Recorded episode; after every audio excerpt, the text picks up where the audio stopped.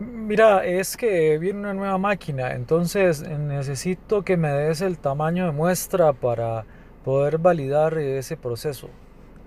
Hola, ¿qué tal? Les saludo Omar Mora y estoy tratando medio de, como decimos, arremedar el tono y eh, la postura de un colega que nos eh, llama y resulta ser que tiene, sí, efectivamente, una maquinita nueva que viene para la compañía. Y resulta ser que el señor quiere un número mágico, un número mágico de tamaño de muestra para poder validar el proceso. Estamos en la zona de Alajuela, en Costa Rica, y Omar Mora le saluda a nombre de Blackberry and Cross Veamos un par de cosas sobre estos fenómenos. No me voy a referir ni al proceso de validación ni a la maquinita del amigo. Creo que no es relevante, ¿verdad?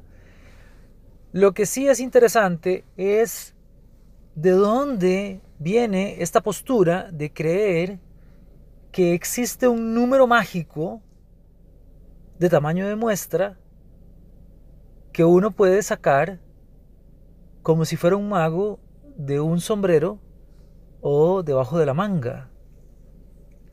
No sé. Yo quisiera depositar esto en la falta de experiencia, en una brecha académica, una falencia del sistema educativo. Por las universidades le estamos acá echando la culpa. O, debería, no debería ser eso parte de la universidad, usted diría es algo más a nivel interno de la compañía. claro, podría ser que falten procedimientos a nivel de la empresa.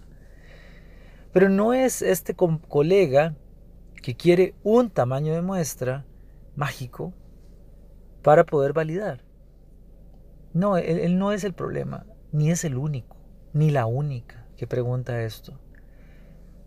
Pero sobre todo creo que lo que más caracteriza a este grupo de personas que algunas veces nos consulta esto, y quienes no juzgamos para nada, pero que sí se nos hace algunas veces un poco complicado poder luchar contra el sentimiento de que ellos creen o ellas creen que deberíamos tener la respuesta y, y a partir de ahí ellos aprobar o desaprobar el producto, algo que es obviamente incorrecto si no existen los contratos y la regulación adecuada.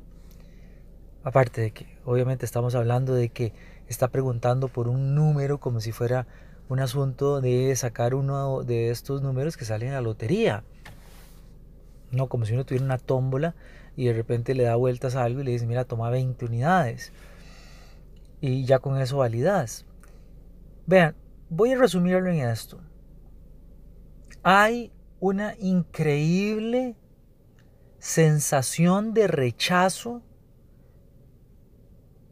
intelectualmente una impotencia a entender que para poder muestrear un proceso de forma correcta, a veces usted tiene que tomar una muestra preliminar. Yo resumo de manera muy sintética esto.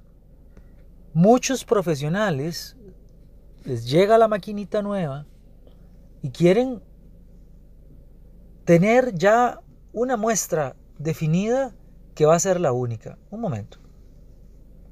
Si usted nunca ha operado la máquina, si no la conoce, quisiera pedirle, y a veces lo hago bromeando.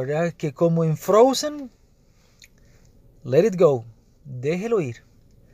Porque ese sentimiento de que como la máquina llegó ya tengo que tener el número para tamaño de muestra que me permita observar una característica específica del desempeño de esa máquina, es producto de no aceptar el hecho de que para poder calcular o estimar correctamente ciertos parámetros del proceso, usted necesita una muestra preliminar. Se lo pongo de otra manera. ¿Cómo sabe usted que puede calcular adecuadamente, estimar adecuadamente el tamaño de muestra que le permitirá entender el comportamiento de la desviación estándar de un proceso, de una máquina, de un producto. Bueno, habrá que tomar una muestra preliminar. Y esa muestra preliminar, por ejemplo, en Minitab, Statistical Software, usted puede calcular un tamaño de muestra para la estimación del, de, la, de la desviación estándar. Es decir, cuál es el tamaño de muestra que se ocupa para calcular la desviación estándar. Y aún así le tengo una noticia. Ocupa una desviación estándar preliminar. ¿De cuánto? E, es ahí donde se vuelve un asunto de no acepto el hecho de que tengo que tener algo de muestra en el proceso. Podríamos debatir mucho acerca del tamaño de la muestra preliminar y no, por favor, no es necesariamente 30, que también luego hablaremos de esa mitológica representación, casi que yo me atrevería a decir cabalística representación del 30 como el tamaño de muestra para calcular algo. No, tiene que ser así. Pero sí quisiera pedirle que abrace usted la idea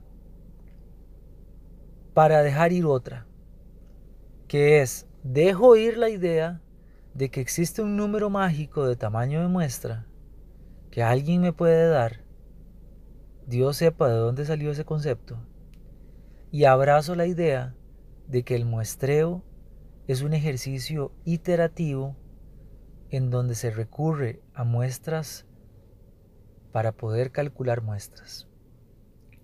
Por favor, consulte el módulo 1 de nuestro programa integral de formación en estadística industrial. Trabajamos este tema ahí.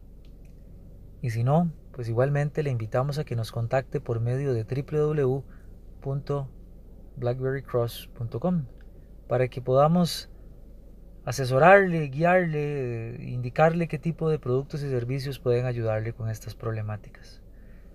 Y de antemano, pues me disculpo con usted si algún momento sucede que usted llame a la oficina y nos diga que para la próxima media hora, o para mañana, o para el viernes, ocupa que le digamos un número de muestra, un tamaño de muestra, para validar el proceso.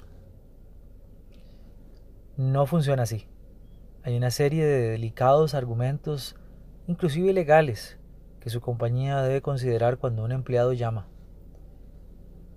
Y usted debería, ojalá, decirle a sus ingenieros, ingenieras y especialistas que cuando existe un contrato, que generalmente tenemos contratos con nuestros clientes, hay una cobertura y un alcance.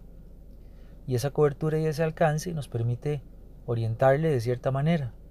Y otras veces no podemos decirle ciertas cosas porque tiene implicaciones reales sobre actividades en su proceso así, tan sentencioso y todo, bueno, es simple y sencillamente parte de las conversaciones que algunas veces no nos gusta tener sobre estos temas, pero que usted siempre está bienvenida, bienvenido a que las tengamos.